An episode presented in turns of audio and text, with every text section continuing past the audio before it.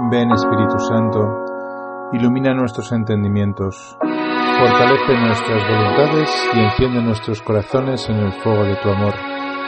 Inmaculada Madre de Dios, ruega por nosotros.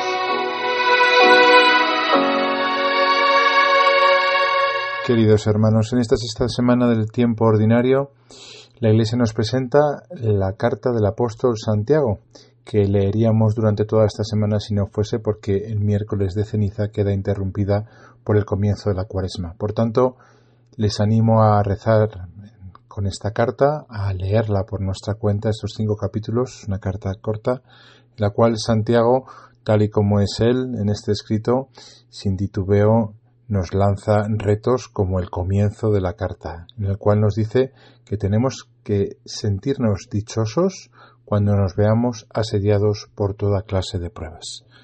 Es curiosa la mentalidad de los santos que nos lanzan eh, máximas como esta que de primeras si la meditamos en nuestro rato de oración nos debería de dejar desconcertados porque normalmente suele ser lo contrario. Pedimos de alguna manera al Señor no tener pruebas, no tener sufrimientos y sin embargo Santiago nos dice al principio, mm, veros a vosotros mismos con un gran gozo cuando os veáis rodeados con toda clase de pruebas. Evidentemente no se trata de sufrir por sufrir, jamás un cristiano busca el sufrimiento en sí mismo, sino que, como dice Santiago a continuación, las pruebas ponen a prueba nuestra fe. Y cuando estas pruebas las vivimos y con la gracia de Dios las superamos, nuestra fe crece, crece la paciencia y nos hacemos cada día más perfectos a imitación de Jesucristo, el que va por delante de nosotros. Jesús, precisamente en el Evangelio de hoy, lanza un gran suspiro al cielo. Podemos imaginarnos en nuestro rato de oración el rostro de Cristo, el corazón de Cristo, ese corazón tan poco comprendido por nosotros, por los hombres, nosotros, sus discípulos. Él nos mira, da un suspiro profundo y dice, ¿por qué esta generación reclama un signo? El Señor quiere de nosotros una fe fuerte, una fe a, a, prueba de bombas, una fe que, por otra parte, Él ha ido trabajando en nosotros, dándonos evidentes signos de su amor, para que nosotros tengamos confianza en Él. Por eso la carta de Santiago dice que cuando nos falte algo de esta fe, cuando nos falte algo de esta constancia que llega hasta el final, pues que le pidamos al Señor. Así lo dice. En caso de que alguno de vosotros vea falta de sabiduría, que se la pida a Dios, y Dios se la dará generosamente y sin echar en cara se la dará.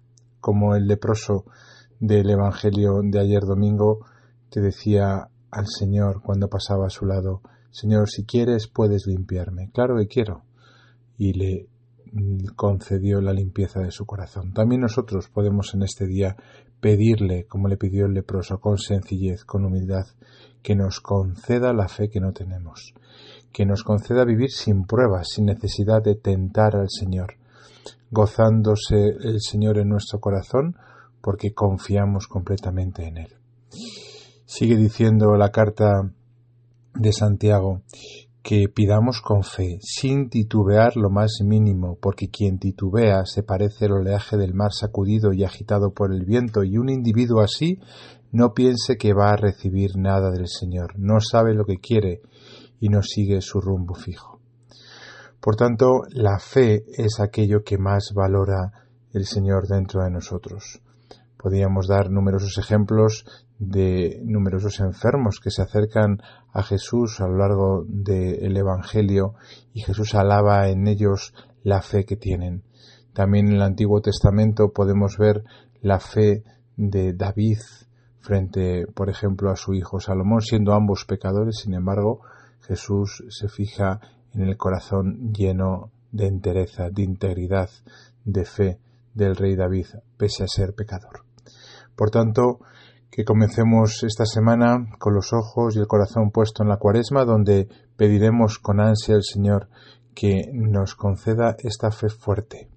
Y como dice Santiago al comienzo de esta carta, que seamos capaces de ver todas esas pruebas que nos rodean, a veces numerosas, a veces que pueden parecer que nos aplastan, como un regalo que el Señor nos da para que tener cada día una fe mayor.